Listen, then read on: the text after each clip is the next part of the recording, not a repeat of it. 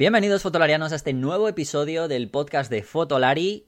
Hoy vamos a hacer una mezcla un tanto extravagante, y es que vamos a mezclar documentales de fotografía y fotografía con móvil, o fotografía con smartphone, fotografía móvil, como queráis llamarlo. Bueno, ¿por qué esta mezcla? Porque bueno, lo primero de todo, se estrena la tercera temporada de Detrás del Instante este miércoles 20 a las 8 de la tarde. O sea, depende de cuando estéis escuchándolo, ya se habrá estrenado o se estrenará este mismo día. Bueno, ya sabéis que hemos tenido a los creadores de esta serie documental de fotógrafos españoles, tanto cuando se estrenó la primera temporada como la segunda. La gente de reproducciones, que son amigos aquí de, de la marca, de Fotolari, pero esta vez, en vez de volverlos a tener a ellos, que ya nos han contado cómo realizan todo el formato, cómo hablan con los protagonistas, anécdotas, etcétera, quería darle una vuelta un poco a esto.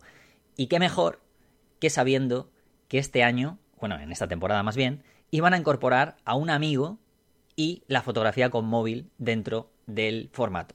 Este amigo, compañero, es Sion Fuyana, que yo lo conozco desde hace muchos años, además nos conocimos en persona en Nueva York, aunque ya teníamos contacto antes, y aunque a lo mejor algunos en España no lo conozcáis mucho, es una persona referente en esto, es por eso, además, yo contacté hace mucho tiempo con él y es una persona estupenda, aparte de que sea un referente en esto, es una persona estupenda, tiene muchísimas cosas que contar y además lo que tiene que ver con la fotografía con móvil profesional también sabe mucho de esto.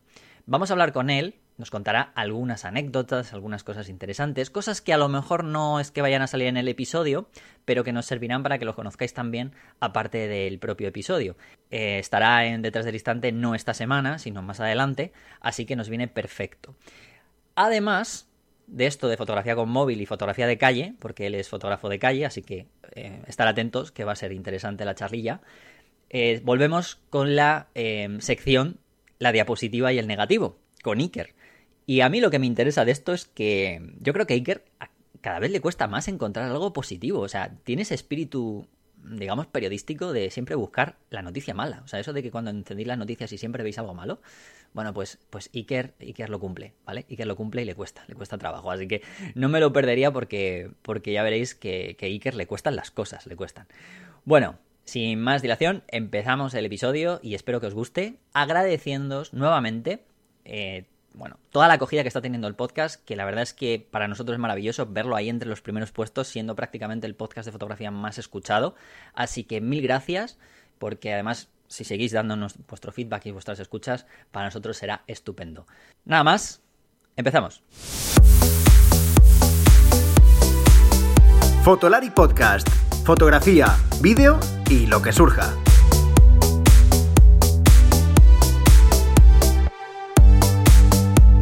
Con Rodrigo, Iker y Álvaro.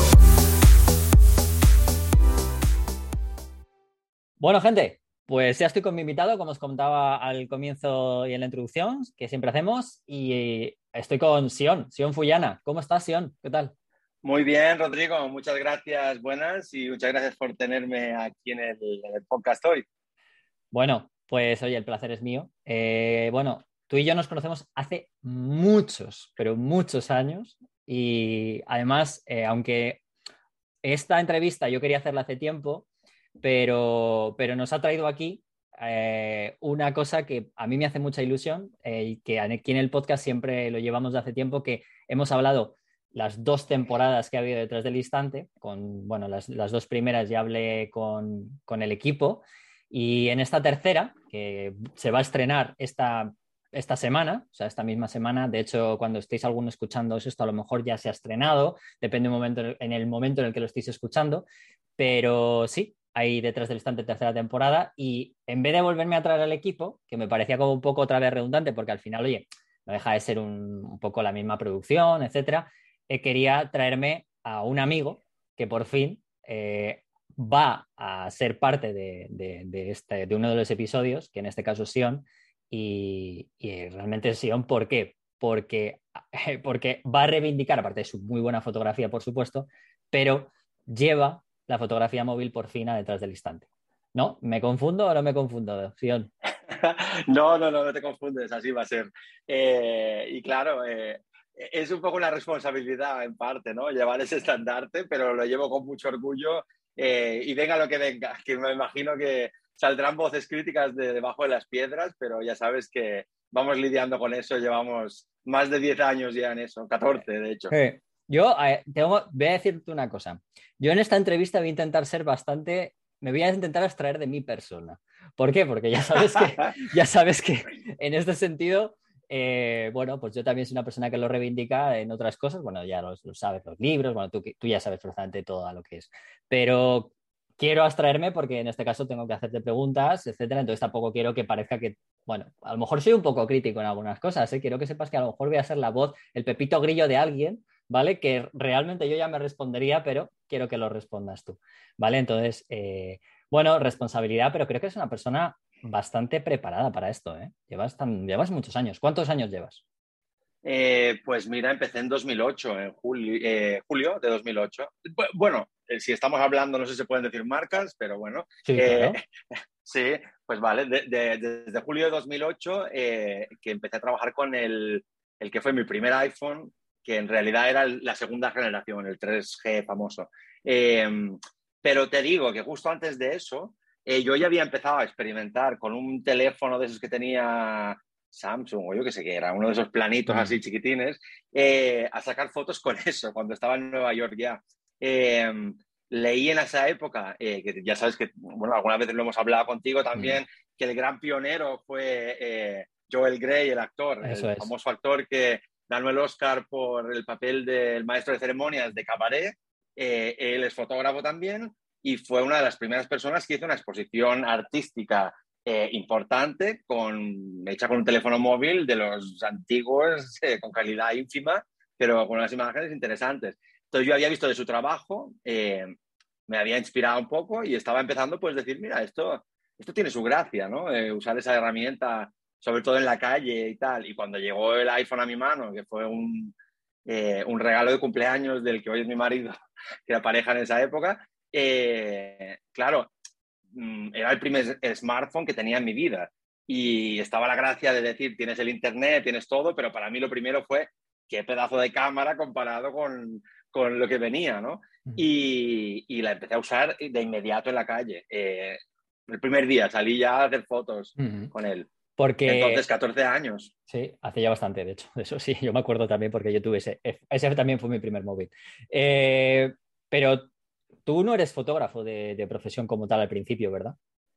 Eh, no, no, no. Yo venía de, venía de periodismo, había estudiado un curso también de radio televisión dos años, eh, estudié cine, eh, dirección de cine en Cuba, estuve en la Escuela Internacional, la ICTV de, Cuba dos años y en la fotografía pues fui mm, súper autodidacta, digamos, y me considero todavía autodidacta. Bueno, porque no dejamos nunca de aprender y mejorar. Exacto, eso, es.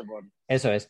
Eh, mm, te voy a preguntar una cosa, porque, a ver, no te quiero, no vamos a hacer una entrevista muy al uso, porque una de las cosas que quiero también es porque muchas de las cosas las vas a responder y las van a conocer en el episodio, que de hecho tu episodio es el segundo, esta primera semana. Eh, se va a estrenar con, creo que con Nuria López, no sé si estoy, creo que sí, porque tengo la lista por ahí que va a estar gente como Nuria López, bueno, tú obviamente, Ana Palacios, Samuel Aranda, eh, que además tú lo has ido promocionando también, que el, hecho de la promoción estás tú y está Samuel, eh, está Chema Conesa, uno de, los, uno de los fotoperiodistas en España también bastante importantes y que a día de hoy, por ejemplo, es curador de, de, muchas exposiciones eh, aquí en la Comunidad de Madrid, por ejemplo, y en España, Victoria Iglesias, que hace un trabajazo eh, con muchísimos fotógrafos de retrato editorial, a, muchos, a, muchas personas, muchas celebridades y muchos bueno, personajes. Eh, Santi Palacios, que últimamente está muy de, muy de actualidad por las fotos que ha hecho en Ucrania, por ejemplo. Eh, Pepe Bonet, bueno, Pilar Emerick, Emerick, o sea, hay muchísimos fotoperiodistas. Bueno, y yo creo, con todos mis respetos de todos los que estéis aquí, que son, son, sois maravillosos, pero creo que culminará con el que a día de hoy creo que es el mejor fotoperiodista que tiene España, que es Emilio Morenati. Sí, de acuerdo contigo 100%. no, no, no, o sea, todos los que estáis aquí sois maravillosos. De hecho, tengo la suerte de conocer a bastantes de los que estáis aquí eh, en persona, incluso con muchos he hablado, pero al final es una de las personas que a día de hoy, bueno, pues por todo lo que ha hecho, por su trabajo, y creo que va a ser, va a ser maravilloso.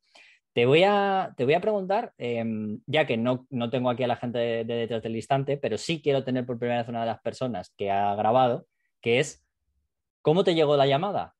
Porque yo creo que te sorprendería eh, muchísimo, ¿no? Totalmente. Eh, Sí, y además que, claro, eh, tengo que confesar esta semana que por fin se había revelado, ¿no? Por fin Televisión Española, la 2, Televisión Española, eh, reveló la promo, el programa también, y por fin se pudo, se pudo decir que está la tercera temporada y soy parte de ella y tal. Entonces, haber estado con ese secreto, entre comillas, durante tres meses ha sido durito de aguantar, porque a mí me escribieron desde el programa, me escribió Oscar eh, por WhatsApp eh, allá por diciembre, más o menos. Eh, y claro, me explicó un poco, pues bueno, que era el programa, que de hecho yo lo conocía gracias a ti y a las entrevistas que les habías hecho y a la promoción que les habías hecho en Twitter. aunque mea culpa absoluto, reconozco que hasta entonces no lo había visto aún. Tenía la cuenta pendiente de verlo. Eh, y claro, me dijo Oscar que, pues que estaban en negociaciones para la tercera temporada, que seguramente se iba a probar y que para que no les pillara el tren, pues iban produciendo ya y, e intentando cuadrar pues la lista de fotógrafos. Y como bien decías, eh, me dijo que dos temporadas después les parecía muy importante eh, por fin traer la fotografía móvil al programa y pues me dijo que me dejó, me dejó ruborizado porque me dijo para nosotros ellos uno de los referentes en España y nos gustaría mucho contar contigo. Y dije, pues mira, un orgullo y para adelante. Bueno, y pues ahí estamos. Es que lo eres. A ver, claro que lo eres. O sea, debo decir que, a ver, yo como yo es que te conozco hace muchos años y al final somos esas personas, de verdad que a lo mejor nos podemos contar con los dedos de una mano o los, dedos de los dedos de las manos, ¿no? Pero es verdad que lo eres. Eres una de esas personas que, pues ya de las primeras que además yo conozco realmente que hacía fotografías y nos conocimos además, ya nos conocíamos por redes, pero nos conocimos en persona, que ahora que te lo quiero preguntar, en Nueva York, que fue, eh, fíjate, raro, ¿no? Yo siempre lo digo, conozco a muchas personas de España que al final acaban estando allí, los he conocido allí. Eh, ¿Qué te llevó allí y qué, quién, y qué crees? La, ¿Hay una diferencia que, que realmente te marcara algo con respecto a la fotografía y descubrir algo allí con respecto a España? Eh, sí, obviamente. Eh, a ver, yo antes de ir a, Nueva York a vivir, bueno, siempre digo, lo cuento un poco en el programa también, que yo empecé, eh, la fotografía era una excusa un poquito para ilustrar más bien textos. era la época donde estaba Fotolog como, como blog fotográfico y, de texto. Y, y, claro, yo recuerdo que de las fotos que hacía así normalillas, pues me solía inventar o un cuento de ficción o escribir algo de opinión de lo que estuviera pasando de actualidad en el momento. Y, recuerdo que alguna foto, pues me parecía más buena y decía, oh, y sí, ¿sabes? Pero pensaba, digo, yo, ¿cómo voy a hacer fotógrafo? Si no, si no he estudiado nunca para eso. Eh, pero claro, lo que he dicho mil veces es que digo, yo estudié periodismo y ahí aprendí a contar historias y, hmm. en, estudiando dirección de cine aprendí a encuadrar. Entonces, al final ha sido un poco pues traer todo lo que he aprendido a otro lenguaje. Eh, y a un lenguaje universal. También he dicho esto muchas veces, que, bueno, me preguntabas qué me llevó a Nueva York, pues yo conocí a Anton, que es mi marido, eh, en Barcelona, eh, cuando había vuelto de estudiar cine de Cuba, y estuvimos a larga distancia un tiempo y luego, pues mira, dije, yo me voy allí, claro, él es de Nueva York y estaba viviendo allí, y lo visité un par de veces ese primer año y pensé, digo, mira, yo a los 16 años fui a Nueva York por primera vez, me enamoré de la ciudad y dije, eh, yo alguna vez voy a ser corresponsal aquí. Y dije, ahora es el momento y me voy para allá, aprovecho. Y ahí me mudé. Y, lo que me decías, eh, claro, al principio pues tenía mucho tiempo libre, estaba intentando buscarme un poco la vida en Nueva York y empecé como a caminar las calles y, encima estaba viviendo en el West Village. Eh, claro, es un barrio ahí de Manhattan súper pictoresco, eh, con gente, yo siempre digo, ahí te paras en una esquina y la vida pasa frente a tuyo eh, con todo tipo de personajes, de looks, de historias, de momentos. Y, yo me ponía ahí y empecé a capturar todo. Esas calles yo las he capturado con lluvia, con nieve, con, niebla, con sol.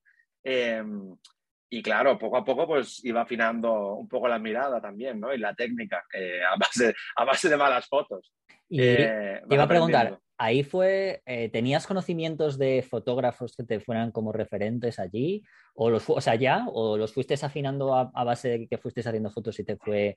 Y bueno, es que al final esa ciudad lo bueno que tienes es que es muy fácil llegar a conseguir la inspiración por todo lo que hay alrededor, sobre e, todo. Exacto, exacto, exacto. O sea, digo, ahí tienes el, el, ICP, que es el, Centro Internacional de Fotografía, que tiene un pedazo museo con unas exposiciones y tal. En el MoMA y en el Guggenheim también, por ejemplo, he visto algunas expos de fotos maravillosísimas de Ouija, de Cartier-Bresson, de Winogrand, y claro, esos nombres, quieras que no, eh, aparte que la foto de street y documental y tal, de, ellos siempre tiene esa onda un poco cinéfila o cinematográfica. Y claro, viniendo yo de estudiar cine y siendo muy cinéfilo, pues me inspiraba mucho ese tipo de trabajo. Sí, porque además, bueno, aparte de todo lo que dices, ¿no? Es que eh, hay zonas allí que las galerías de arte, que aquí es, raro, ¿no? En España que una galería de arte eh, ponga exposiciones de grandes, de grandes fotógrafos, ¿no? Ya, no hablamos de los museos como los que has comentado tú, ¿no? Por ejemplo, luego el MED, etcétera, eh, que aparte el MED, por ejemplo, tiene una, zona de, fotografía brutal, ¿no? Donde, por ejemplo, están las fotos del desembarco de, de, Robert Capa, etcétera. Em, pero es que aparte las galerías, por ejemplo, de Chelsea, que ahí igual que ponen pintura, eh, te ponen fotografía y de grandes fotógrafos, ¿no? Entonces es una ciudad que, aunque vayas con un poco de no conocimiento, si te interesa un poquito, es muy fácil. Muy fácil y, y, aparte en los últimos años, bueno, no sé ahora mismo porque llevo seis años fuera, eh, aunque recientemente estuve dos semanas que me recargaron las pilas a nivel creativo. Hice en dos semanas hice más foto de calle que, en cinco meses enteros en Barcelona volver ahí es como que te, te posee esa energía y estaba mm. disparando izquierda derecha, maravilloso. Em, pero claro, los últimos años que yo vivía ahí, por ejemplo, en Soho había una galería eh, fotográfica eh, para arte digital, que en, que en, vez de tener las fotos impresas, pues tienen como, yo qué sé, 25 pantallas y las fotos se exhiben. Entonces es mucho más fácil em, pues tener ahí un tipo de trabajo que sea más, ¿sabes? Que rote más, que puedas tener a más gente, eh, exposiciones colectivas, tal. Y eso, pues yo en España tampoco lo he visto tanto. no. Eh, ya te digo yo que no. Esa apuesta por eh, eso, sí. Con respecto al móvil, te va a preguntar, ¿tú has, ¿tú has hecho fotos con cámara antes que con el móvil? ¿O primero con el móvil y luego con cámara? ¿O, ya no, no, no, te ha dado por tocar la cámara ya? Sea... A ver, eh, claro, yo las primeras fotos que hice, mi padre tenía una reflex de, carrete y de película y la usó un par de veces y decía, oh, no me entero mucho, pero bueno. Eh, en primero de periodismo teníamos asignatura de foto con un laboratorio ahí en la universidad, estudié en la Autónoma en Barcelona eh, y la verdad es que aproveché poco el tiempo ahí. Yo, esas son las cosas que, que a veces luego con el tiempo te arrepientes, ¿no? De, de, esa asignatura que no la aproveché lo suficiente, de los dos años en Cuba en la escuela de cine que para los estudiantes de fotografía eh, tenían un pedazo de laboratorio fotográfico, de fotografía normal, para revelar blanco y negro, y yo no hice nada de ahí tampoco. Eh, por esa época tenía una point and shoot y vamos ahí a lo que salga. Pero claro, luego digo, lo que hubiera podido hacer yo ahí, o sea, de irme por la banda con una cámara de película y revelar y aprender y, y otro mundo sería, ¿no? Pero, pero no, o sea, yo empecé con cámara digital, o sea, con esa de película un poco, eh, luego con cámara digital y luego pues el móvil, no sé, me, me enseñó a disparar de otra manera también. Eh, claro, eh, lo he dicho en otras veces cuando te dicen, ay, ¿por qué el móvil tal? Yo siempre he dicho, para hacer street, pues es un poco una herramienta invisible que te ayuda más a pasar desapercibido. también digo, que es un poco una herramienta que te permite estar viendo la realidad que estás fotografiando con el ojo a la vez que con la pantalla. Eh, no estás mirando en un visor donde, ¿me entiendes? Que el otro ojo está cerrado. Eh, estás viendo en la pantalla y enfrente tuyo esa acción. Y obviamente, eh, a menos que uses un digital que perderías calidad, pues tienes que acercarte al momento que fotografías y eso también pues tiene una emoción extra, no sé, mm. formar parte de ese momento y estar cercano a él.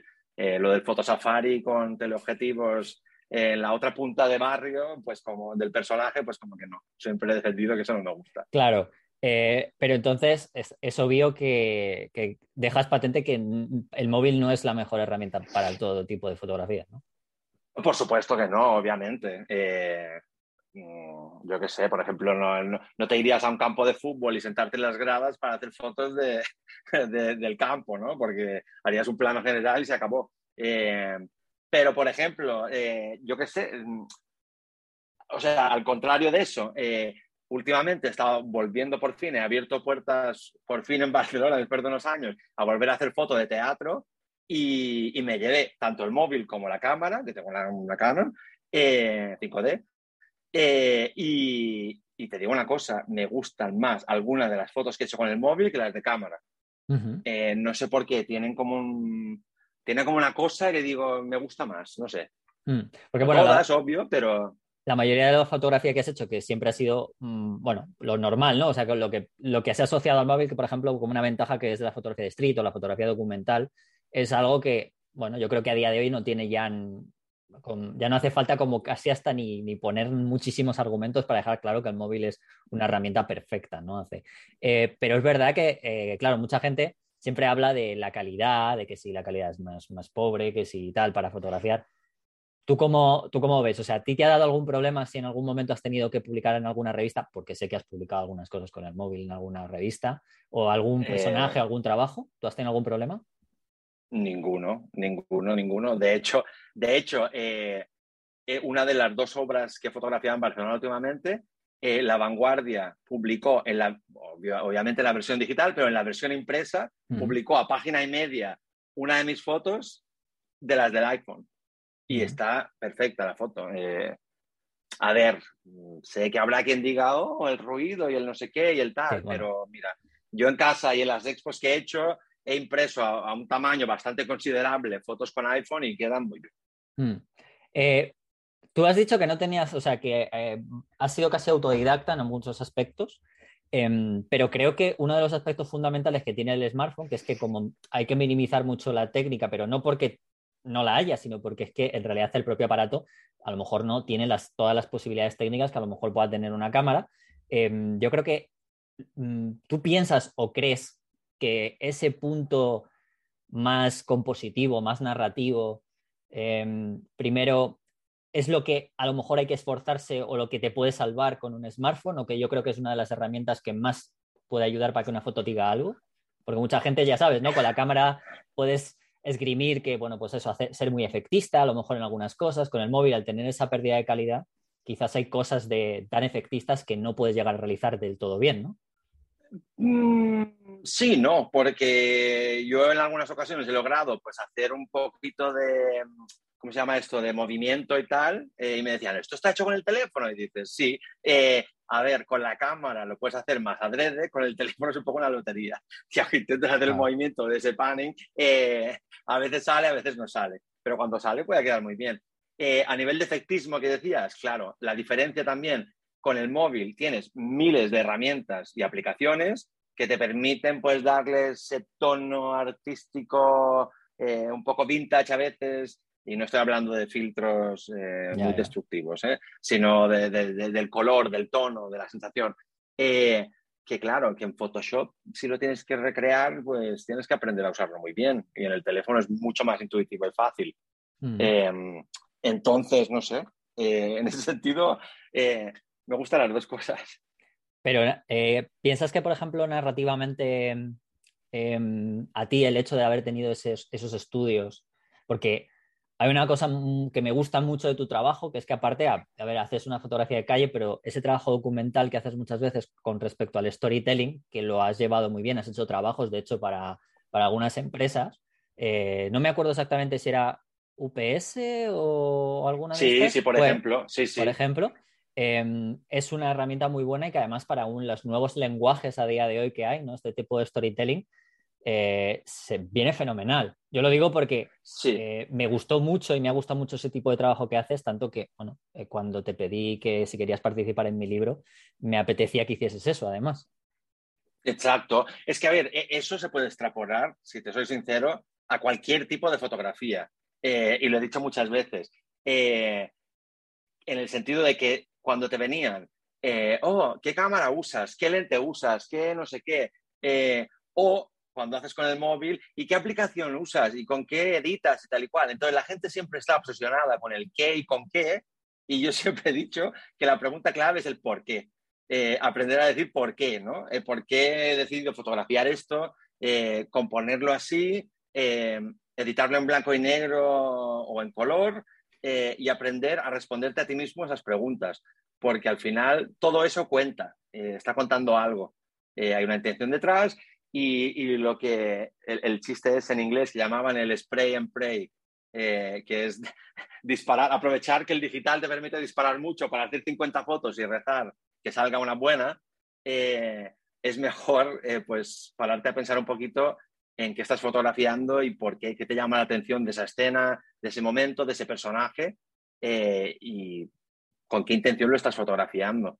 Entonces, al final, si vas, si vas aplicándolo siempre a, intentar todo lo que fotografíes eh, tenga esa función, pues al final vas creando un lenguaje tuyo también.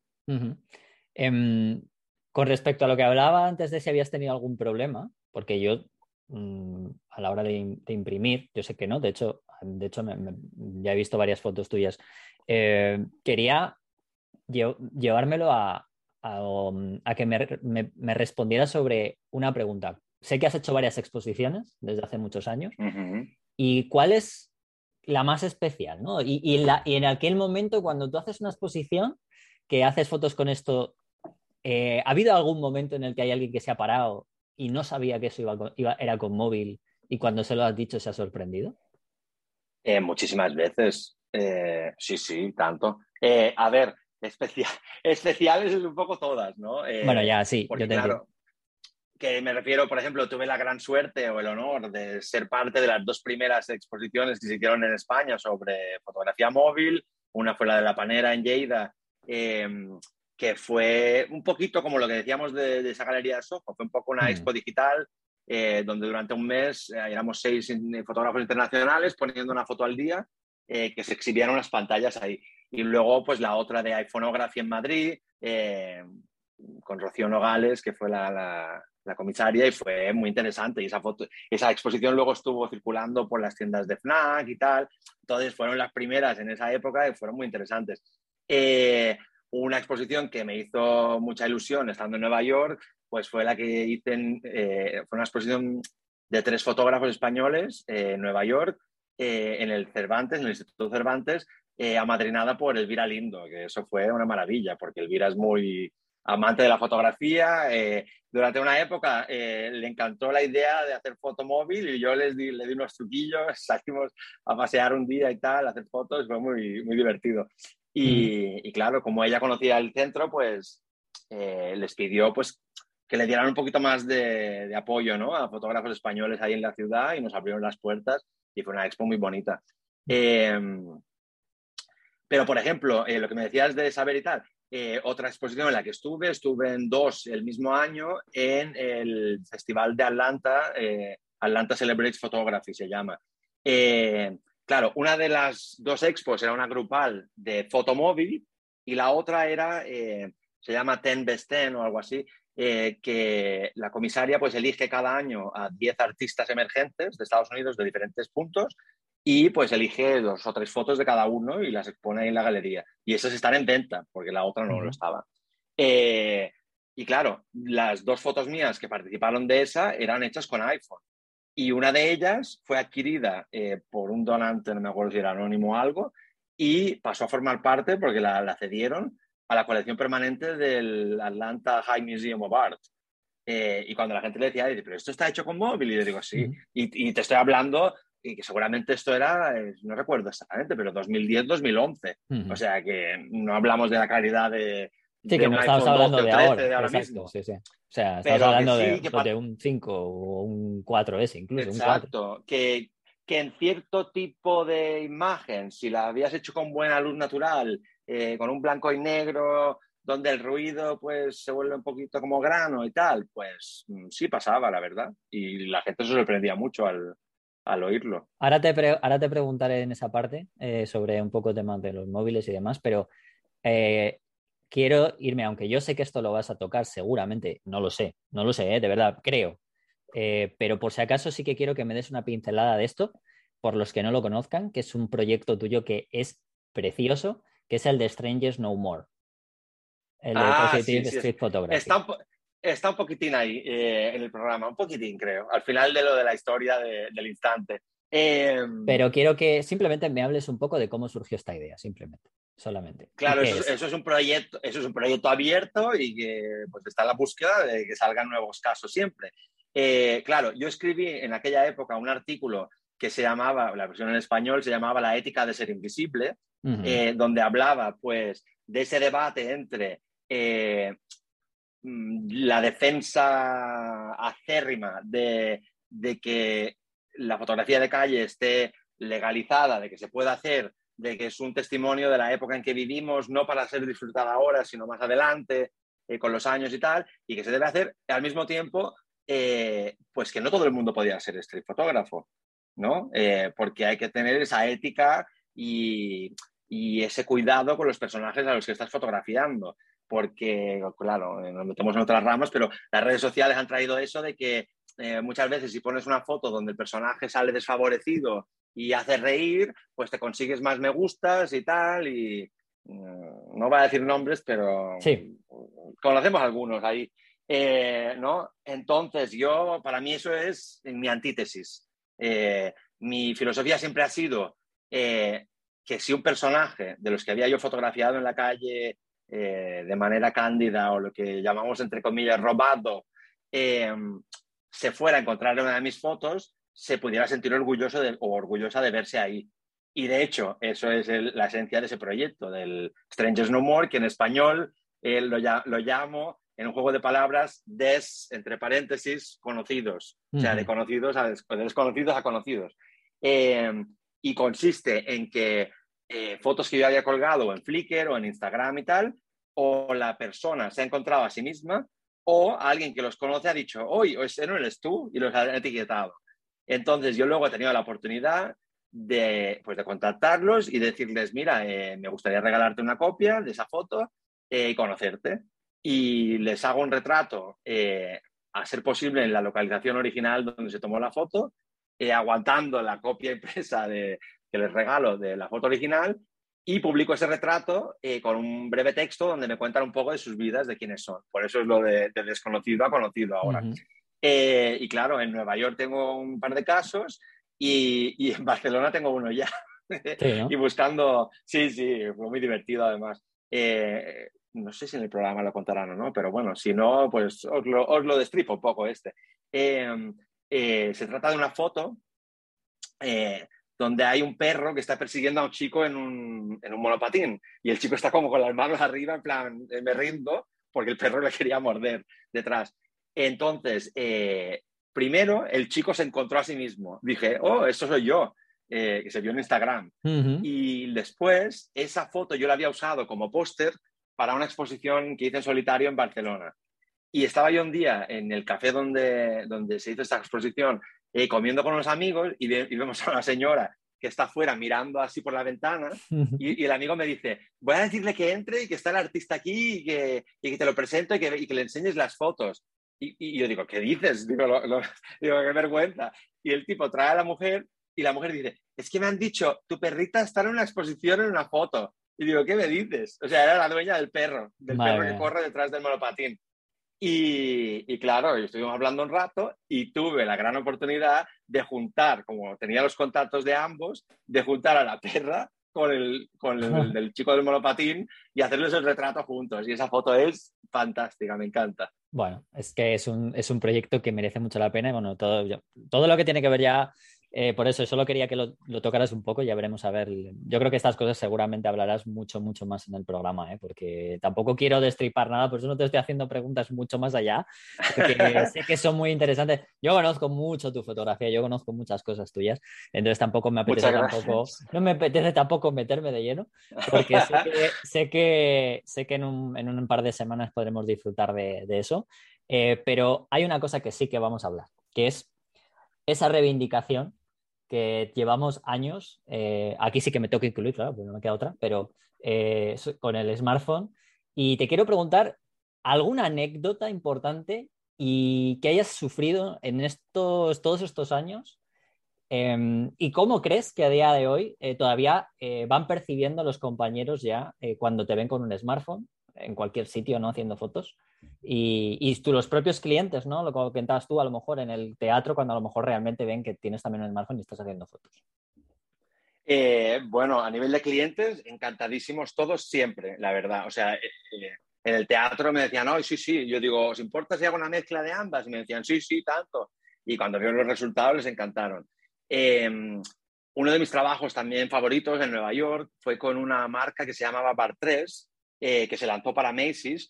Y claro, querían ser una, estamos hablando seguramente 2011 también por ahí, querían hacer una campaña así muy innovadora, entonces contratar, contrataron a blogueras y blogueros, porque había ropa masculina y femenina, que hacían blogs sobre moda, eran así un poco influencers pre-Instagram, y los trajeron para que hicieran el estilismo de alguno de los looks. Y claro, había un fotógrafo eh, con su equipo y con su equipo de luces y su equipo de gente, 20 personas y tal, haciendo las fotos del lookbook, que mm, no, bueno, no sé si debería decir porque uno de los dos fotógrafos que, que, hubo en la campaña, uno fue español, no me acuerdo su nombre, pero bueno, entonces no sé si alguna vez fuera a oír esto, pero que eran bastante aburridillas, la verdad, muy sosas y tal. Y me contrataron a mí, pues, para hacer eh, fotos, digamos, de, del making of, ¿no? Un poquito de la campaña y tal. Entonces yo hacía fotos de las modelos, de tal, em, con el teléfono, obviamente, y retratos como oficiales de esos blogueros y blogueras. Entonces, eh, claro, en el lookbook se incluyeron cuando presentaban a cada bloguero todas esas imágenes mías y hicieron una, una tienda de esas temporal, lo que llaman una pop-up eh, shop, en la Quinta Avenida cuando se presentó la colección y para mi sorpresa, bueno, primero me trajeron para fotografiar la fiesta un poco allí y cuando llegué me encontré a mis, con mis fotos impresas en todas las paredes de ladrillo y en forma de estos recortes móviles colgando de, de donde estaba la ropa. Y dije, wow, y me dijeron, no, no, es que tus fotografías han sido una parte muy importante del espíritu de la marca, ¿no? Del lanzamiento. Y digo, mira tú, esto. Eh, en cuanto a anécdotas negativas que me decías, pues una de las más divertidas, eh, si tenemos un momento para contarlas, es que yo estuve en un libro eh, de la fotógrafa documental Stephanie Roberts. Eh, ella hizo un libro sobre fotografía documental y en el que incluyó el primer capítulo, se llamaba Dentro de la mente de fotógrafos de vida, ¿no? Un poco. Y incluía varios nombres gigantes como Elliot Erwitt, que es uno de mis ídolos, eh, y John Longard, que es un fotógrafo estadounidense también, que tiene unos retratos de los Beatles en una piscina en, ahí en Florida que me vuelven loco verlos. Eh, y claro, estar yo con mis fotos hechas con móvil eh, en ese libro era una maravilla. Entonces, yo fui a una presentación de, en la Galería Leica en Nueva York de los trabajos de John Longard y de repente veo un señor eh, con una cámara Leica colgada del cuello y le digo a mi amigo, que también era eh, fotógrafo de calle, le digo, mira, digo, de este señor yo he hecho una foto en Times Square eh, que la titulé Futuro Yo. Digo, porque estaba ahí el señor haciendo foto de calle a sus 70 y algo años y tal. Y mientras estoy enseñándole esa foto en el móvil, se me acerca otro señor trajeado que lleva un colgado del cuello, o sea, con su traje y su corbata, colgado del cuello, un cartón con la forma de teléfono móvil en el que lleva escrito en el cartón, solo porque tu teléfono haga fotos no significa que eres fotógrafo. Se nos acerca y sin decir palabra se señala al pecho con los dedos y nos hace cara como de, de cabroncete en plan, ajá, ajá, ¿sabes? Y mi amigo y yo nos quedamos mirando en plan, ¿pero esto qué es? ¿Sabes? Como mi amigo flipó, dijo, esto es una grosería, pero tremenda.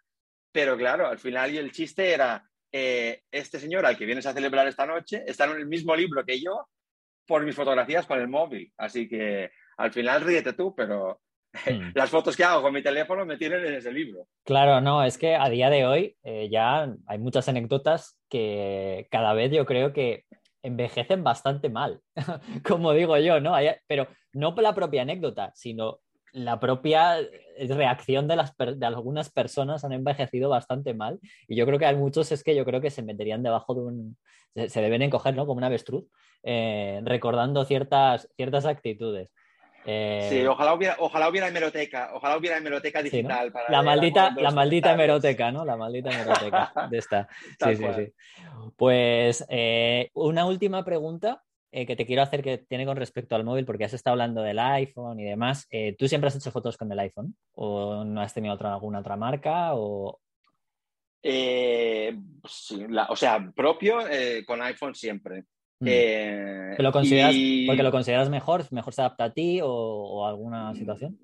A ver, tampoco quiero hacer apología aquí. no, no, no, yo te estoy preguntando. ¿no? No, pero, hablamos de ti, hablamos de ti, ¿eh? O sea, eh, hacia ti. ya sé que luego, a ver, luego eh, cada uno podrá tener su, Pero por eso te pregunto con tu trabajo. Yo no digo si es lo mejor para ti, obviamente. Eh, sobre todo a nivel de, no sé cómo decir, de usabilidad, ¿no? O sea, cuando me acostumbré al, al entorno Mac, la idea de volver a Windows o, de, trabajar con Android me da un poco de miedo, la verdad. y, claro, mm, con el iPhone pues conozco las herramientas tan bien que al final, pues yo qué sé, eh, a lo mejor es pereza, a lo mejor es costumbre, no sé. Eh, en respuesta a tu pregunta, eh, cuando estuve en Nueva York ahora estas dos semanas, Sony España me prestó un Xperia, mm, el Xperia 1.3 y me lo llevé y claro, eh, ya te digo, eso de que subiera en el, formato Android y tal, a veces me, me, costó un poquillo, ¿sabes? Cogerle el truco al teléfono. Me lo llevé, hice unas fotos buenas en algunos momentos, pero en otras decía, uy, eh, eh, aquí hay un, learning curve, que dicen en inglés, una curva de aprendizaje. ese, teléfono está muy bien, de hecho, eh, lo han, en Sony en este sentido están, aunque ya veremos a ver cómo, cómo sigue evolucionando y demás, pero han hecho un esfuerzo por equipararlo a la cámara en, su, en la aplicación más profesional y, y, tiene un menú muy parecido, por ejemplo, a las, a las alfa, ¿no? sí, sí. y está muy bien, veremos a ver cómo va. tú, te voy a hacer una broma antes de, antes de, acabar, que ya vamos a acabar, em, que es, ¿tú has usado Instamatic? Pero por supuestísimo. Es que, iba a decir, esto, esto solo lo van a entender los viejunos de disparar con el móvil como nosotros, porque yo creo que a día de hoy toda... sí está, sigue estando, pero seamos sinceros. Sigue estando ahí, claro que está. Pero a ver, no la he usado hace años, eso también lo confieso, obvio pero hubo una época donde fue el sumum. Y, y te cuento eh, otra anécdota más, o sea, no solo que usaba la aplicación y que, y que y conocía a los creadores y tal, pero en un momento en Nueva York donde la revista Wink Magazine eh, hacía un concurso, bueno, ellos tenían también eh, agencia de stock de fotografía y hacían un concurso cada año que se llamaba, no me acuerdo cómo era, pero bueno, eran 10 jueces diferentes y cada uno elegía un ganador de la, eh, del concurso y con cada, o sea, cada juez tenía un premio diferente, ¿no? Y, claro, como yo iba a hacer unas cosas con ellos eh, y me dijeron, ¿no te vas a presentar? Y yo digo, me parece poco ético, digo que si voy a hacer alguna colaboración yo me presento, digo, si gano van a decir esto es enchufe. Pero le dije a Anton, a mi marido, eh, que en esa época también le encantaba hacer foto de calle con iPhone, que se presentara él. Y una de sus fotos fue una de las 10 ganadoras el juez que lo eligió fue Hipstamatic y parte del premio fue que le montaron una exposición de una noche solamente en San Francisco, en su cuartel general, mm. y le pagaron el vuelo a, San Francisco para ir. Y le montaron un pedazo de exposición, porque esa gente tenía una pasta, pero un montón de dinero, y le montaron una exposición con unas fotos impresas a calidad maravillosa, gigantes, que, en teoría nos tenían que enviar a alguna casa y nunca las vimos después. Así que. Es que Instamatic, o sea, era como, yo qué sé, como ha podido ser, no sé, típicas aplicaciones como Filmic Pro ahora para los que le gustan el vídeo, o sea, la típica aplicación en foto que era. Era increíble porque en aquel momento, claro, simulaba carrete, simulaba blanco y negro, eh, la edición, pues bueno, el Snapseed en aquella época, cuando yo hablo, era de pago, era en aquel Snapseed que era de pago, aunque que ahora la gente claro, solo, estaba en iPhone, porque en aquel momento el Snapseed costaba una pasta, no se me va a olvidar, pero el Instamatic... Yo creo, que lo, pagué también al principio. Ahora que es eh, gratis. Eh, pero, pero el Instamatic es, eh, de, hecho, te contaba esto de la broma porque era la aplicación que era como que era la moda, ¿no? Todo el mundo que hacía fotografía de calle era como que se ponía a, a mirar los carretes, simulaciones, etcétera, ¿no? Los blancos y negros. Bueno, yo te diré una cosa que también comenté en el programa. Eh, yo nunca he borrado nada. Así que si alguien tiene la paciencia de meterse deep, deep, bien profundo en mi archivo de Instagram o en Flickr en mis primeras fotos, verá mucha cosa de esta máquina ahí, y buenas y malas. No, no, a ver, más allá de, más allá de eso, las simulaciones estaban muy bien. O sea, que decir, al final lo que cuenta es, es, la foto, que es lo que estábamos hablando al principio, ¿no? Pero era una broma, simplemente una. Porque a día de hoy a lo mejor un, yo qué sé, un, chaval joven no sabe qué es Ipstamatic, ¿sabes? Entonces piensa como en plan, ¿qué es eso? Pues nada, Sion, eh, ya te digo que eh, he llevado un poco la entrevista, un poco por este tema más de anécdotas y un poco que me contaras alguna cosita de la historia, porque merece mucho más la pena que veamos el episodio en el que vas a hablar mucho más de tu trabajo, eh, cómo has, bueno, cómo ha sido toda esa trayectoria hasta que, bueno, pues cuando te fuiste a Nueva York, cómo hiciste todo ese tipo de fotos, que, está muy bien contado por los chicos de, Detrás del Instante y por ti, con lo cual eh, yo simplemente quería dar una pincelada, tenerte aquí, que para nosotros en Fotolari y para mí en particular es un placer. me hubiera gustado hacerlo más, más extenso, pero como ya tienes un programa entero en televisión nacional, ¿para qué, qué voy a meterte más? O sea, mejor promoción que esa no tienes en ningún lado se podría hablar horas y horas siempre de cosas y de, anécdotas. Pero si me, si me, permites, te quiero agradecer a ti y a, Fotolari eh, la oportunidad de estar aquí y sobre todo, pues mi mayor agradecimiento al programa y a todo el equipo porque son gente de verdad maravillosa. Eh, me preguntabas antes sobre el proceso un poco y claro, no le hemos llegado a hablar, pero eh, la producción, el momento que hicimos la entrevista de preguión, que pasé unas horas con ellos hablando, el día que vinieron a mi casa a filmar, eh, estuvimos, iban a ser tres horas, estuvieron seis en total en mi casa. Eh, y claro, me trataron súper bien. Eh, le echan un cariño a cada episodio a cada fotógrafo que es increíble. Son gente maravillosa, de verdad. y como decía, yo no había visto el programa antes a raíz de, de, esa, de, esa, llamada, o sea, de ese mensaje de Oscar. empecé a ver un par de capítulos y paré hasta que hubiera filmado el mío, porque dije, primero te daba ese síndrome del impostor, viendo el nivel que dices, uy, ¿y qué pinto yo aquí comparado? Eh, y segunda, pues tampoco quería influenciarme mucho en la manera en la que hablaba la mm. gente para no tener que hablar igual. Eh, desde entonces, una vez filmado el mío, he visto la mitad ya y, te digo que es una maravilla. Es una maravilla que un programa así se esté haciendo en España, la verdad. Una, una cosita. ¿Quién son algunos de los invitados que hablan sobre ti? Dímelo en el programa. Eh, ¿Se puede destripar esto? Dime uno, uno, aunque sea solo uno, venga, para que le enganche. Bueno, eh, no, pues. Solo, eh, solo dinos el nombre, solo dinos el nombre, que ya. Digo, digo la primera, se llama Ana y ella fue la, una de las comisarias de la expo, aquella primera de, de Lleida, de la Panera, del centro artístico. Vale, genial. Pues nada, oye, que ha sido un placer, lo dicho. Sion, eh, hablaremos tú y yo tranquilamente en otro momento de más cosas, como siempre hacemos. Y a los demás, pues eh, recordaros eh, que se estrena el día miércoles 20. Este miércoles empieza a las 8 en la 2, Televisión Española. Podéis ver el primer episodio. Y bueno, como ya os he dicho, un montón de gente, entre aquellos que está Sion, pero bueno, gente como pues, Ana Palacios, Chema Conesa, Victoria Iglesias, Santi Palacios también, y Emilio Morenati, y muchísima gente, vamos, gente increíble, eh, como siempre, una tercera temporada, entre los que está estás tú, Sion, entre los que estás tú, y no eres ningún impostor, ya te lo digo yo. Eh, Muchísimas gracias. Estoy en muy buena compañía, la verdad, es un honor estar ahí. No eres ningún impostor. Así que nada, un placer, eh, hablamos pronto. Y a todos vosotros, no os vayáis porque llega como cada episodio que ya, ya lo empezamos la semana pasada, eh, la nueva sección, que ya la empezamos, ya digo, en el episodio pasado, de la diapositiva y el negativo con Iker. A ver, así que a ver qué nos tiene preparado en este episodio en el aspecto positivo y negativo de la fotografía. La diapositiva y el negativo.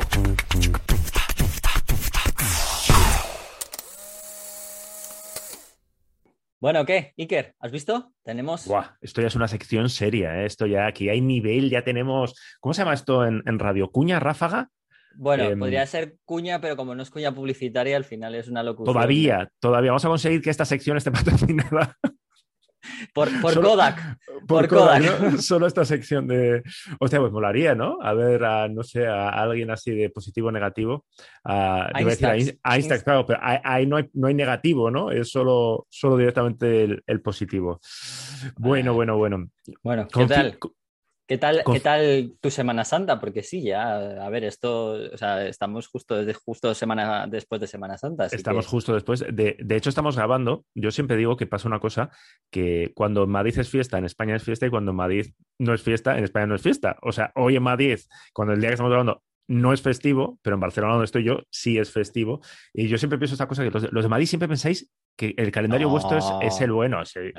llueve en Madrid, llueve en España, pero bueno, como, yo soy de, como yo soy de Bilbao y sé que el único calendario que, importa realmente es el de Bilbao, em, la Semana Santa bien, muy, muy, muy, cortita y, y probando probando cosas. Estoy, estoy mentalmente mirando el calendario, no, no puedo decir que estoy probando porque no sé si cuando se emita esto. Eh, todavía lo puedes decir. todavía lo puedo decir, así que voy a, voy a cerrar eh, la bocaza, no voy a hacer que, que, la líe, pero sí, sí, he estado, he estado por Euskadi y he estado, me lleva un par de cacharritos que, que andamos probando y que en breve podéis ver en, en Fotolari y no digo más. No me tires la lengua porque no... No, no, no, tranquilo, tranquilo. Solamente era para preguntar qué tal y ya está. Porque ya veo que como el vídeo de las salitas ya yo ya sabía que se había hecho y ya tu lengua estaba recuperada, no, hemos tenido podcast desde entonces. Estuvo muy guay. Esto abre, una, abre la veda a los retos y es muy divertido. los Photo Challenge. Los Photo Challenge. Ah, lo veo, Photo Challenge, me encanta. Con alitas. Picaban mucho las puñeteras alitas. ¿eh? No, estábamos en Mallorca, no sé, y encima usó una. A ver, usó una salsa que había encontrado por ahí, una salsa local que por visto ah. es como el, el, tabasco mallorquí. Y hostia, ¿eh? Acabamos ahí. Y encima Álvaro, como es un picón, Claro, yo llego ahí como divertido, tal, no sé qué, y luego Álvaro confesó que había estado en su cabeza pensando, a ver, ¿dónde busco tal? Porque Álvaro quiere ganar siempre, siempre, siempre, y se, para estas cosas se entrena, ¿eh? O sea, ya verás cómo veo a Iker todas las veces ya cuando vaya a probar cámaras poniéndose un, ah, antifaz sí, sí, todos sí, los veces que haga la prueba. a partir de ahora, tras la humillación con la, con la Nikon ZFC, que eso me dolió mucho, ¿no? Sí, sí. no, no conocerla, pero alguien decía por ahí que tenemos que hacer lo mismo con, el disparo, ¿no? Del obturador. Mientras se pueda, porque dentro de unos años, como no había disparo de obturador, se podía, se podía Bueno, te, puedes, te pueden hacer la 314, porque ahora como ya dentro de poco puedes simular el sonido y no sé qué, como, Molaría, ¿no? la Z9 que va, que se supone, ¿no? Que había por ahí una actualización, una futura actualización que igual permitía meter, meter sonidos, pues le puedes meter el sonido de, una Canon, de una Fuji, ¿no? Y, y, liar, ¿no?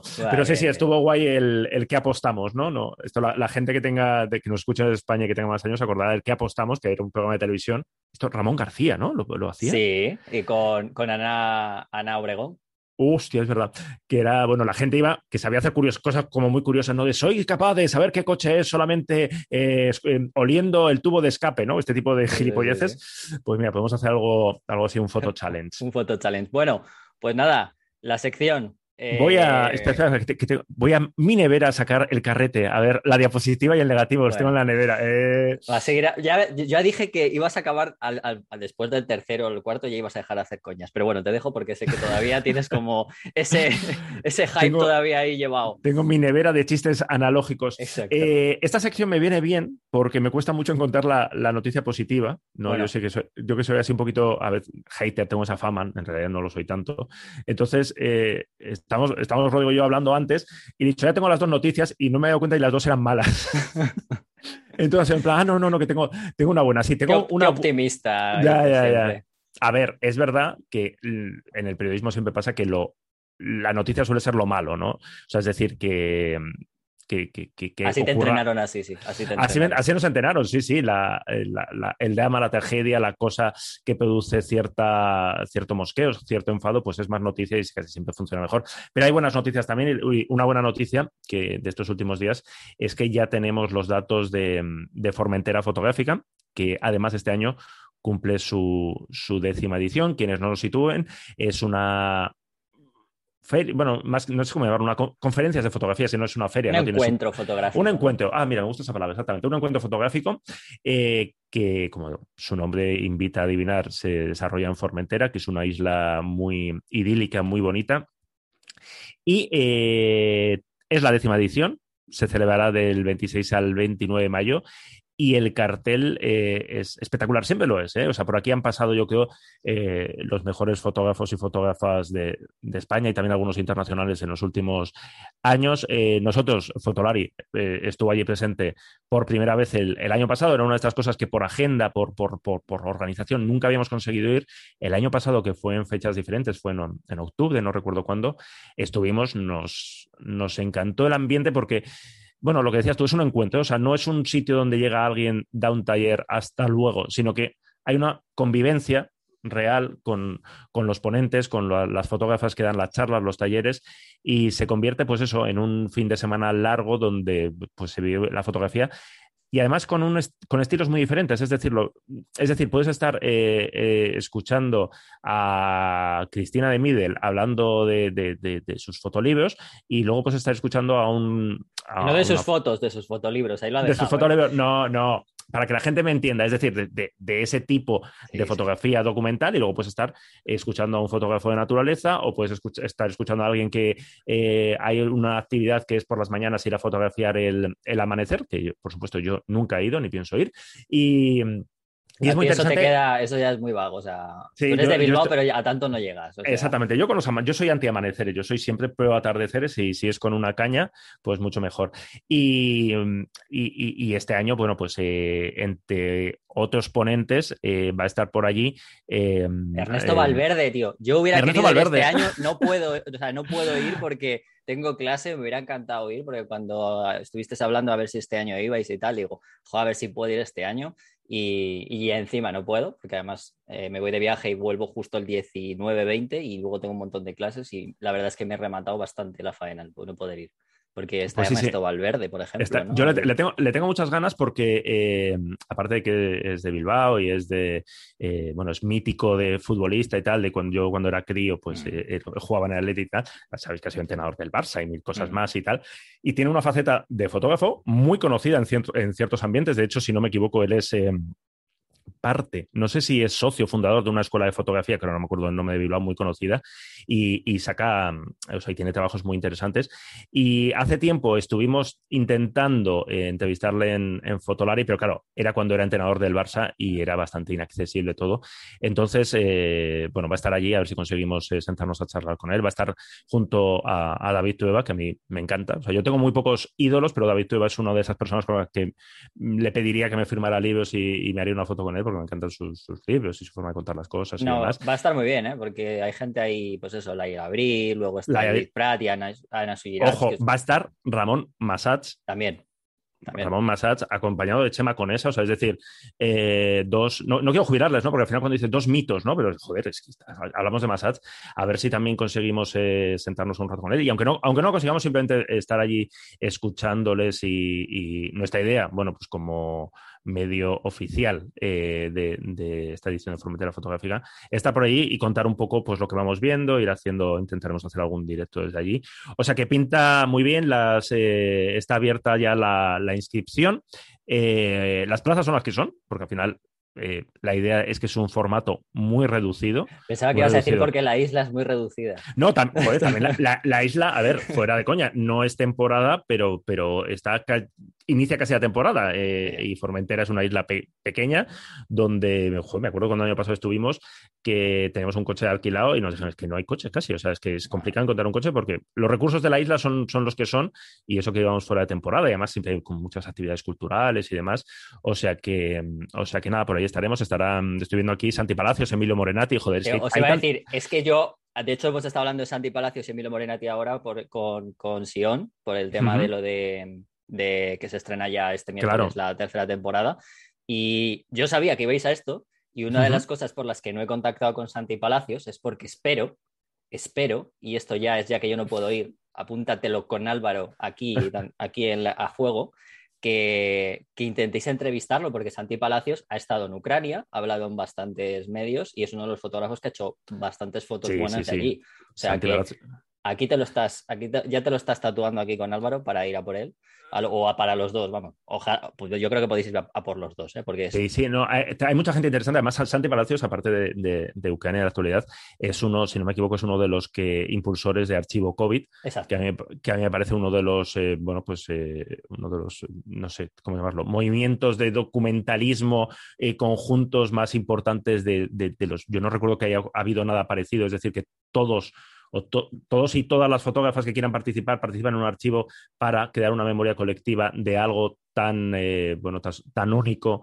eh, como, como, la pandemia, cómo se ha vivido, y cuando le escuchas él hablar de cómo surgió el proyecto, de cómo se ha formado, de cómo, bueno, pues siguen haciendo convocatorias y de cómo eso es un trabajo pues, de, memoria colectiva para que dentro de unos años eh, haya una historia que no solo sea la que aparezca en las portadas de los periódicos, sino todas esas historias pequeñas colaterales que no se han llegado a publicar, pero que, Archivo COVID quiere eh, tener ahí y que algún día se puedan rescatar. A mí me parece eh, esa parte, más allá de la parte de, de Ucrania, Morenati también ha estado por ahí. O sea, que bueno, que hay mucha gente interesante a la que escuchar y con la que, y aparte de escuchar, insisto, si quien, quien se anime más, vivir, estar ahí con ellos, estar en las mm. comidas, en las cenas y tal, a mí me parece muy, muy interesante. Convivir, convivir eso está convivir, sí, sí. Está bien, está bien. Bueno, bueno, bueno, pues oye, al final está muy bien, es una buena noticia. Es, pues una muy buena noticia, sí, sí. Ah. ¿Sabes? Eh, rebuscando, rascando un poquito, siempre hay una, hay una buena noticia. Joder, no hace falta que rascaras mucho, ¿eh? Con esto, ¿eh? No, no, no, sí, sí. ¿Ves? Lo que pasa es que no, no, piensas en ello como buena noticia. O sea, piensas en ah, mira, tal, y luego dices, joder, si esto es, esto es de puta madre. O sea que. Y, como mala, mala, noticia, ¿cuál quieres? Tengo, tengo muchas. Me, voy a quedar con. Elige una, elige una. Me voy a quedar con una, eh, un, sí, un detalle de una malísima noticia, es decir, que alguien robe fotos no es noticia, desgraciadamente, es, eh, ocurre cada día, no sé, digamos que, igual... No te la roben sería hasta casi positivo, ¿no? Contamos un... Positivo. Contamos, claro, contamos una de cada 50.000, ¿no? Pues una que, se, que hay algún famoso por medio, que se lía un poquito más en redes. El último caso es de, mm, de, un actor eh, que por lo visto sale... De el de élite, yo no tenía ni idea. Álvaro Rico, que, bueno, pues eh, May Robledo, que es una, fotógrafa, en un pase de prensa le hizo unas fotos, eh, la compartió. Él, aplicando esa teoría que Eduardo Parra lo ha compartido y lo ha explicado muy bien unas cuantas veces, de que los famosos creen que si salen ellos en la foto, eh, la foto es de, es de ellos, pues le dijo, oye, pásame la foto sin marca de agua y limpia, ¿no? Y grande y a buen tamaño. Y no le pidió que se la imprimiera y que se la mandara con marco, pues no sé por qué, porque se cortó un poco, entonces ella le dijo en plan, sí, sí, claro, mira, eh, pues hablamos y esto cuesta tanto. Entonces, se ve que no paga muy bien en élite o que el chico este, no sé, su representante no le paga bien o algo, porque ni siquiera preguntó el precio. O sea, no es ya que... Mm, eh, a mí es uno de los detalles que casi más me jode, ¿no? El hecho de que ni siquiera entrar a preguntar el precio, porque, oye, igual, si, preguntas el precio y luego no te interesa, pues vale, ¿no? Por lo menos. Ya, pues claro, porque dice, oye, es que igual esta chica me pide 50.000 euros y no llega, pero es que igual te pide 50, 100 euros. y, es decir, el no preguntar el precio ya es dar por hecho que es que me da igual, es que no te pienso pagar porque creo que no lo mereces, ¿no? Entonces, eh, ella eh, luego le insistió en plan de, hey, Cari, churri, pásame la foto, ¿no? Y oye, que ya te lo he explicado. Y al final él la subió con, no sé si le quitó la marca de agua, ¿no? No, la, subió con marca de agua y debo decir que yo la primera vez que lo vi pensé que tenía un tatuaje, tío. Ah, sí, es verdad, es porque la marca de, agua... pero justo está en el brazo aparte y lo primero que pensé dije, claro, a ver... Sí, está todo muy normalizado lo que has dicho de robar fotos, pero por un momento pensé, jo, yo qué sé, tío. Ah, siempre tienes esa esperanza de que alguien que tiene mucha pasta o que es súper famoso está en el momento en el que está la ola, claro, le dé por comprarlo, ¿no? Entonces. Entonces, eh, bueno, se ha liado, la eh, Mai pues lo denunció en, redes, ha tenido mucha repercusión y lo que me parece una pésima noticia, más allá de que el Álvaro Rico este pues, sea un poquito... Eh, y es que ya no sé si es una cuestión de ser rata o de que no valora el trabajo de los demás o que es la reacción de mucha gente. Es decir, a mí me entristece muchísimo que incluso en los comentarios de Fotolari, porque dices, gente que no vive en el sector de la fotografía o que no está al día a día o que eh, la fotografía para ellos igual es sacar el móvil y hacer una foto, pues tampoco, ¿no? Porque me refiero, es muy claro, es un, es un producto, es un algo que tú puedes comprar y puedes vender y que los derechos de autor están claros, ¿no? Pero los comentarios de los fans de este chico, en plan, bueno, pues ya está, lo puedo entender. Pero que haya gente que más o menos eh, carbura bien y que entiende de qué va esto y que cuestione que esa foto hay que pagarla, como cualquier otra foto, a mí me parece una pésima noticia, me parece que algo estamos haciendo mal. Si en 2022 seguimos teniendo estos debates, es que, que parece algo muy lógico. Es decir, no, no se debate si una película eh, hay que pagar por verla o una canción hay que pagar por tenerla, por tener el disco. ¿Por qué con la fotografía pasa esto? ¿no? Porque eh, hay ciertos bienes culturales eh, que, que, no, que no se da por hecho la, misma lógica que se aplica a otros o a otros objetos de consumo lo que sea. Entonces, yo no, lo entiendo. O sea, yo no sé cuál es la fórmula, no sé qué estamos haciendo mal, no sé quién lo tendría que, hacer mejor.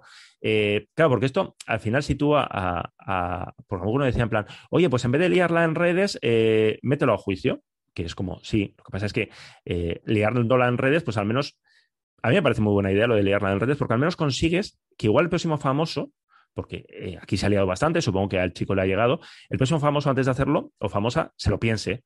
Igual, oye, me voy a ahorrar 50, 100, 200 euros, eh, pero es que igual no me sale a cuenta la imagen que me está quedando. No entre mis fans, que da igual que si, me, que si mato un gatito y me lo como van a decir, ah, qué guay, pues Álvaro Rico ha hecho esto y, qué, suerte tiene el gatito, ¿no? Sino la gente de fuera que, oye, tío, esto no se puede hacer. Que lo mismo pierde más, lo mismo pierde más eh, así que yendo a juicio, porque a lo mejor lo que va a juicio, bueno, pues puede ganar, pero tiene que no, en juicio, entre comillas. En juicio, siempre, o sea, si tú le pones tiempo, dinero y paciencia, ganas. Eh, porque, porque es que, es que no, hay por dónde sostener esto. Es decir, pero claro, hace falta un abogado, hace falta meterte en juicio, hace falta, posiblemente no hay ganar juicio, pues estas cosas normalmente supongo que, se, que en cuanto esto tiene una vía legal, alguien asesorará a este chico y le dirá, oye, mm, deja de hacer gilipollas, paga la puñetera foto y acabemos con esto, ¿no? Pero ese tiempo, ese dinero, esa inversión, esos recursos, eh, bueno, pues hay mucha gente que dice, es que mira, es que para ganar 200, 300, 400 euros, lo que vaya a ser por esta foto, a no ser que sea un caso realmente que haya detrás, pues que te robe una foto del BBVA o una cosa así, mm. hay una cosa muy gorda, pues mucha gente le da pereza, y yo lo entiendo, ¿eh? Porque, bueno, pues porque, porque todos tenemos mucho trabajo y muchas cosas que hacer. Le creas mala prensa y al final su mala prensa puede ser peor y le puede claro, luego, más, dinero que la propia foto. Claro, porque para nosotros, nosotros estamos pensando, hostia, pues mira, si yo ahora mismo fuera un productor, eh, Álvaro Rico, pues mira, no estás en mi lista por gilipollas, ¿no? Pero claro, eh, ella, en este caso Mai, se está exponiendo también a que otros eh, famosetes que sean amigos de este tío, digan, uy, esta es, la, esta es la, fotógrafa que se la lió, ¿no? Entonces, bueno, es... Ya, pero si, si, lo piensas, esa es la fotógrafa que se la lió, si, piensan así, tampoco le van a comprar una foto, porque ya son amigos y piensan de esa manera, entonces, bueno, al final... Es complicado. Por, eso digo que a mí me parece una, noticia muy mala porque no, me cuesta verle la parte positiva. O sea, tampoco le veo la parte positiva al, lío en las redes, no le veo la parte positiva a que haya gente eh, demostrando, pues eso, los pocos conocimientos legales que tiene o el poco respeto que tiene por el trabajo de los demás, y no le veo solución a corto plazo. Yo creo que eh, mm, la gente que muchas veces comenta que aunque haga fotos y esté dentro del mundillo, muchas veces también es verdad que mm, no ha trabajado a lo mejor de esto entonces mm. considera que hace fotos y demás y ha visto también las redes sociales mm, por la publicidad y todo lo que ha conllevado el hecho de que eh, la visibilidad se crea que es algo increíble. O sea, yo creo que estamos, hay gente que está como muy engañada con respecto a eso y ya considera que el hecho de que le dé visibilidad a un, actor increíble le puede abrir las puertas a mucho y, se da cuenta, si realmente estás dentro de este mundo trabajando e intentando vender una foto, te das cuenta que eso no es así. ¿no? La visibilidad. está muy engañada la gente. La visibilidad, mira, eh, Eduardo Parro creo, que lo contaba en, un hilo sobre este caso, que él eh, una vez a, una actriz, una cantante, no recuerdo, pues que, era amiga, que se habían hecho amigos y que le, dijo, sí, sí, usa, usa, la foto, le citó y que la foto tiene 500, 500 mil trillones de likes, de retal, no sé qué, no sé cuál, y que a él... Creo que fue de Mañana Salamanca o alguna de estas. No, me acuerdo, una potente además en un momento así muy, muy, que estaba muy arriba y, dices que a mí me trajo no sé cuántos, 10, 10 seguidores más y cero euros. O sea que ya está, o sea que, que, hay datos que esa visibilidad igual te interesa, o igual no, o igual resulta que es tu amigo, o igual decides, claro, es que eh, la foto es tuya. Es decir, si tú quieres regalarla, me parece muy bien, porque tú dices, mira, igual se la regalo y la próxima película, pues yo qué sé, yo qué sé, cosas de estas de que seguro que todos hemos regalado nuestro trabajo alguna vez y algunas veces hemos hecho el tonto regalando nuestro trabajo, segurísimo. Pero eso es una decisión que tiene que tomar el fotógrafo o, la fotógrafa. Y estamos hablando de este muchacho, que este muchacho ahora está en la que está la ola y tiene una serie, pero es que eh, hilando un poco y acabamos ya eh, lo que el contrato que también hemos publicado estos días, lo que pide el amigo Rufus Wainwright, no sé cómo se pronuncia el apellido, cantante famosísimo que lo peta muchísimo y que seguramente tiene bastante más dinero que Álvaro Rico, lo que pide a los fotógrafos o lo que sus representantes piden a los fotógrafos es, es, es, demencial. Por eso me alegro que no sé qué periódico era, eh, que lo compartimos, creo que era el periódico de, de aquí de, de, de Cataluña, eh, eh, había una crónica y ponía que en la, al final, en plan, no va foto porque nos negamos a, asumir las condiciones que ponía este, a, este tipo a los medios gráficos. Sí, sí. Bueno, pues Así que bueno. No es nuevo tampoco lo de las fotos, pero desgraciadamente yo creo que es eso, ¿no? Falta un poco de. Eh, yo no voy a decir pedagogía, sino yo creo que también la gente que incluso está dentro del mundo fotográfico, porque los fans ya sabemos cómo son. O sea, al final. Sí, sí, claro, sí, sí. O sea, no son, no, son capaces de mirar más allá pero la gente que está dentro a lo mejor la fotografía, aunque sea por hobby, pues eh, muchas veces lo hace por desconocimiento y porque yo creo que eso, que al final cree que la visibilidad lo es todo y ya me gustaría a mí verlos a ellos intentando cobrar por visibilidad. Eh, y sobre todo porque hay una cosa que, yo creo que no se da cuenta la gente y es que eh, vivimos en una cantidad de inputs de imágenes tan grande que al final esa visibilidad no, vale nada porque tú ves esa foto, pero los actores están haciendo fotos hasta ellos mismos constantemente, con lo cual ya no es la época aquella en la que no había redes y los, y los propios actores no podían enseñar sus fotos. Cuando, por ejemplo, pues yo qué sé, eh, salías en una revista y solamente salía esa persona. Entonces, en, en ese momento sí que tu foto podía valer mucho. A día de hoy es una más y ya está si caducan rápido las fotos que son portada de todos los medios, las fotos de, eh, no sé, eh, estoy pensando en cuando el volcán de La Palma o, Ucrania, que hay una foto que un día está en todas las portadas del mundo, en todas, eh, y todo el mundo está hablando de esa foto y dura 24 horas. Además, los, reporteros y las reporteras lo dicen, si es que las fotos ahora mismo caducan. Esas fotos que las marca la actualidad, pues imagínate el retrato de este chico, que lo dices tú, que tendrá mil retratos y tal, lo cual él podría decirlo, no, es que ya tengo muchos retratos. Pues vale, pues entonces no lo compartas. Entonces no digas que te gusta. Está muy bien el retrato, ¿eh? por cierto, o sea, un gran trabajo mm. hizo mí. Pero yo no lo sé, no lo sé. Por eso, que noticia muy, muy negativa, muy negativa. Negativa, nunca positivo, como dices. Exactamente. esto es sí que en esa sección. Eh, sería, un, sería, un gran título para la sección de siempre negativo, nunca positivo. nunca positivo. Bueno, Iker, que nos vemos en 15 días. A ver, eso es. Por favor, vete recopilando algo. Voy a, me, voy a, abrir un. En lo negativo ya sabemos que sale Una nota, una nota y me va a poner cosas positivas, ¿no? puedo, usarlo de terapia esto, ahora que lo pienso, de ah, cosas bonitas que te han pasado en los últimos días. Bueno, bueno. No, que, no, querría yo que esta sección hubiese servido para esto, pero bueno, puede ser. Podemos salvar a Iker. Bueno. Eh, bueno, pues nada, que lo dicho. Un abrazo y nos vemos en el siguiente episodio, ¿vale? Hasta luego vosotros, a todos, nos vemos dentro de 15 días y a ver quién será el próximo invitado que será y a ver qué noticias nos trae, a ver si conseguimos que traiga algo positivo de, de atrás de casa. Chao. Fotolari Podcast. Fotografía, vídeo y lo que surja. Con Rodrigo, Iker y Álvaro.